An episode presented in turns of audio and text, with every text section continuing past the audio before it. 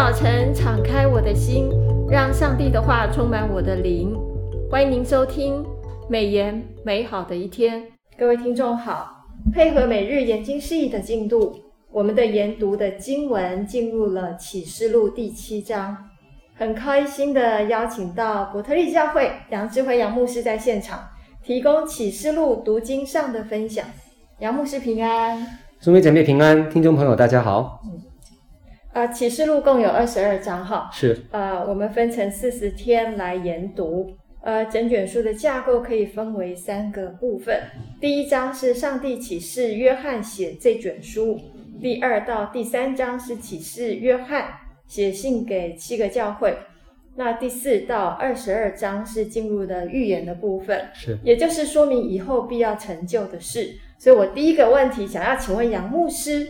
上个礼拜我们有提到，七个教会是指所有的教会，也是指从古到今的所有的教会哦。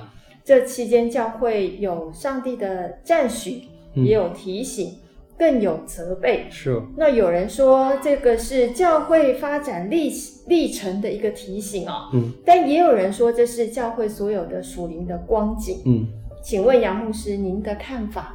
是，我们都提到七，这个是一个完完全的数字哈，形容上帝的一个数字，啊、我们非常感谢哈，上帝借着约翰老老年的时候留下这七个教会的书信，帮助今世的教会反省自己有什么特质，也蒙圣灵的光照，有哪一些缺点需要悔改的，在末世中教会积蓄在所在的地区为主发光，与主对齐，荣耀主的名。我有一个呃回顾表哈，就是帮助我们回顾一下第二、第三章这七个教会从主所领受的称赞、责备跟回应的行动。呃，第一个教会还记得是哪一个教会吗？以弗所教会，是的，是在二章一到七节。呃，上帝对他的称赞哈是勤劳忍耐，对他的责备呢是离弃了起初的爱心。行动要回想起初是怎么样爱主的，并要回到起初那个跌倒的点，再站起来哈，悔改。第二个教会叫士每拿，啊，在第二章的第八到十一节，耶稣对他的称赞是富足的，忍受苦难的，啊，责备却没有很明显哈。行动呢是要有信心而不要害怕。第三个教会叫别加摩。参考的经文是二章十二到十七节，耶稣对他的称赞是忠于信仰，而且是啊、不容易推脱的哦。那对他的责备呢，却是遇到一些关键的事情上就会妥协让步啊、行动是要从这个地方妥协的，要坚持真理哈、哦，要悔改。第四个教会呢是推拿推拉。参考经文是二章十八到二十九节，耶稣对他的称赞是有爱心、有信心、甘心服侍、很勤劳的。但是对他的责备是有一些不道德的事情发生在教会里面哦，有淫乱。那悔改的行动就是从这些不道德的行动里面哈，能够再回到起初这样的一个呃圣洁里面。我们看到第五个教会叫撒狄。参考的经文是第三章了哈，一到六节。主耶稣对他的称赞是非常有效率的，这个教会哈，勤劳。但是对他的责备呢，有的时候是行为是表面化的哈，却没有实际的一个啊、呃、爱心在里面。那悔改的行动是要常常警醒哦，在哪里跌倒的，也要从这个行为表面化，要表里一致的悔改。第六个教会叫菲拉铁非，还记得？美国有哪一个城城市是取它的名字呢？费城。对，Philadelphia 哈，菲拉铁菲，它是有爱的意思哈。那它的基基部哈，可可能就是描绘着统治者所征服的众民哈，就是罗马的一个宝座都会有这样的一个设计。哦，天上的宝座其实有一些类同，但是不会有什么征服者了那些东西哈。那四章二节提到坐在宝座上。啊，这样的一个描述是象征掌权，啊，上帝在宝座上坐在那边是掌权的，各种宝石比喻就是啊，形容神的荣耀超越性。美言的作者胡绍明牧师在八月二十九号每日研经释义有提到宝座上所显的圣洁光芒，如钻石碧玉哈，散发出闪耀，呃，所显的公义哈，显出来的公义如同红宝石那样的庄严，所显出的慈爱如同绿宝石那一般的温润。啊，第二方面，我们问一个问题啊，就是谁坐在宝座上了？就是我们的主哈，我们的神天父上帝，他是全能的创造主。启示录四章十一节提到的，他也是昔在、今在、以后永在的全能神。四章八节提到的，上帝的形象哈，那其实可以用一些形容了哈。那我们是看不到上帝的这个本体，是看不到的。但是呢，我们却是可以看到它是光，有没有？是是荣耀可以代表的，尊贵啊，就是这个宝座的王权，还有呢，满有权柄的神哦。那这是四章十一节补充描述这个天赋上帝的一段话。这二十四位长老又是谁呢？很多人都不太了解哈、哦。那其实我们想想看，旧约有几个支派？十二。十二支派。新约有几个使徒？十二。十二个使徒啊，因此呢。新旧约的代表都有在这边了，二十四位长老可能了哈，代表上帝在所有时代里所救赎的所有人，包括新约时代和旧约时代的人，他们象征一切属上帝的人，包括犹太人和外邦人，都是神家里的一份子。他们穿的是什么衣服，你知道吗？白衣。白衣耶，白衣代表什么？得胜。得胜者，对，他们是经过苦难考验生。胜出的哦，那就是不会撇弃上帝的，忠心耿耿的哦。那他们配穿这个白衣的，才是啊、呃，可以进到神的国度里面哈、哦。三章四节，他们的头上戴着金冠冕诶，四章四节也描述这样子啊，在新约当中专门指教会跟信徒因为忠心而得的赏赐。第三，我们再来问四活物，四章六节所代表的是什么哦？那它是代表神不同的属性，这些活物并不是真正的动物哦，有人以为是鹰啊、牛啊、人啊，哈哈哈等等哦。那其实有人说，就是最高级的天使，像基路伯哦，月帛上面不是那个月桂上面不是有两只基路伯嘛哈，啊，就类似这样，他们是守护主、守护、守护着神的这个宝座，引导人敬拜跟宣告神的圣洁。四活物是象征着神四个方面的属性。威严如，呃，威严跟大能哈、哦，好像狮子一样，信实可靠又像牛犊，有智慧像人，还有有王权像鹰啊、哦，这四个面相，好像以是结束那边有提到的。是，每逢四个活物将荣耀、尊贵、感谢归给我们的上帝的时候，吴绍明牧师也补充解释哈、哦，长老们立即离开所坐的宝座。嗯抛折了冠冕，俯伏在上帝面前。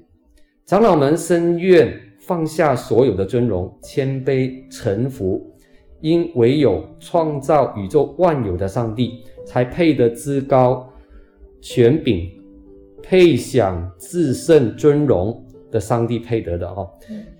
这里提醒了我们，来到坐宝座的天父上帝面前，我们也应当要以谦卑臣服的心来亲近主。来听他的话，来赞美他，该放下我们本来有的这样子的尊荣哦，真心来敬拜他。是，会问这个问题，其实也是想到现今我们有时候在主日的时候，对。我们的这个颂赞，嗯，我们的敬拜，对，是不是像这个二十四个长老一样，他们一听到这样子的这个四活物的这个圣哉圣哉圣哉这样的敬拜的时候，还有这个。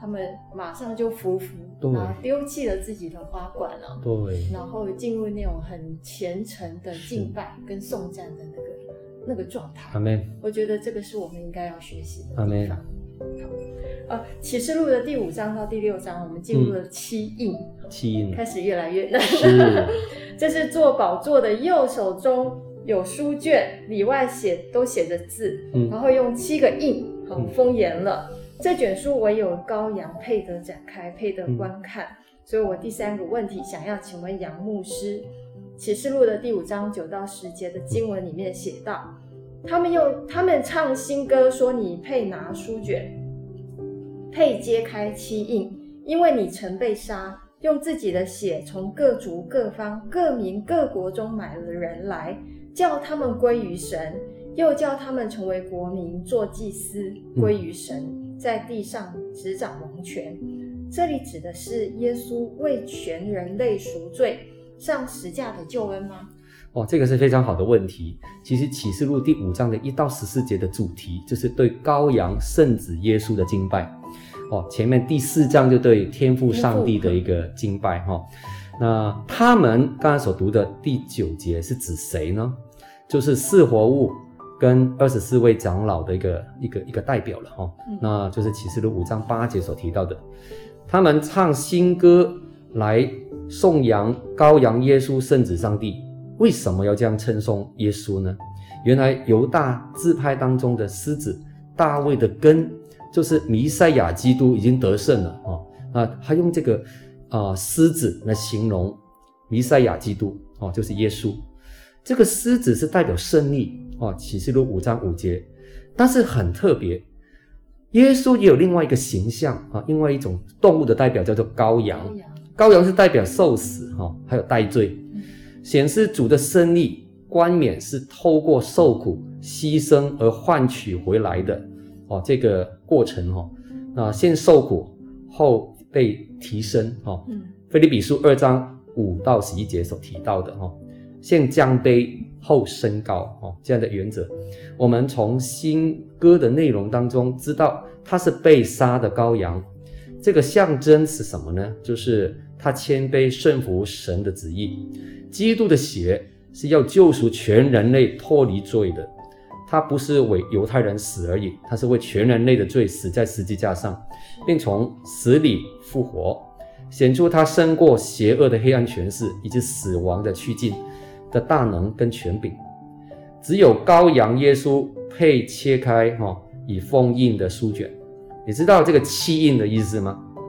哦，五章九节提到七印，其实以前罗马政府啊，它一个法律的文件，它需要有七个见证人把它封印，然后呢用一条绳子把它绑起来，其上有七个见证者的这个印哈，就是表示就是没有人是可以打开的哈，就是保密的。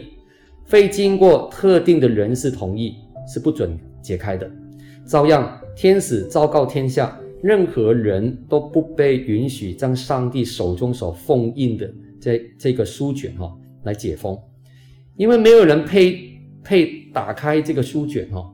那就是啊、这个书卷是关乎上帝永恒计划的信息。胡沙梅牧师有一段分享也蛮有意思，他说。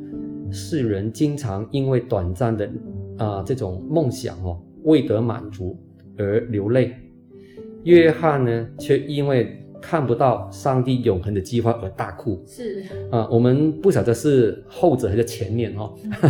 我们对上帝的启示跟上帝的话是有这样渴慕吗？我们会不会因为错过了一天的灵修而感到难过呢？这是我自己的反省哦。省思的是。那最后第三点，我我我就默想到，这里的颂赞是反映了以色列借由逾越节羊羔哈，就是这个羔羊之血，从埃及被救赎出来的事。只不过如今神的子民明明已经包括了各国、各方、各族、各民了哦，这样的代表，各种的民族用他不同的敬拜方式在庆贺他们的救赎。神的子民终将统管全地。以色列将得着国度，并管辖列国。哈、哦，这是一本叫做犹犹太典籍的书哈、哦，所描述到的。是是，呃，今天我们的进度已经到了前四印了。是，然后未来就是会七印，然后在七号跟七晚哦。是，其实刚刚也有提到，就是四到二十二章会是进入预言的部分。是，也就是哦，我我很喜欢吴牧师有分享一段这个他的心得哦，嗯、他就说。呃，这个揭开揭开这个书卷，就是这七印，嗯、也意味着要提醒大家，从这个属灵的眼光，要从天上嗯的角度来看地上要发生的事情。是的，因为每一个印一打开的时候，其实都是在啊、这个说明在地上即将会发生的事情。嗯，所以真的是要提醒自己。是啊、呃，这个一来是要尊重，要知道说这个世界是谁在掌权，是是神在掌权。阿门。然后神也告诉我们，就是他的慈爱也不远离我们哦，从不撇下我们，也告诉我们未来可能会发生的事情。是，那我们真的是要引以为戒，是，然后有一颗很敬虔的心来操练自己，要警醒的祷告，来预备主再来的日子。好。谢谢杨牧师今天的分享。那我们今天美言美好的一天就分享到此，谢谢您的收听。美言美好的一天是读经会所设立的节目，推动读圣经，让信仰融入生活，让见证温暖你的心。若你喜欢这样的节目，别忘了留言订阅我们的频道。对于我们的事工，若是您有感动奉献的，也欢迎欢迎您到国际读经会的官网做进一步的了解。愿上帝的话语丰富充满我们的生活，使大家福杯满溢。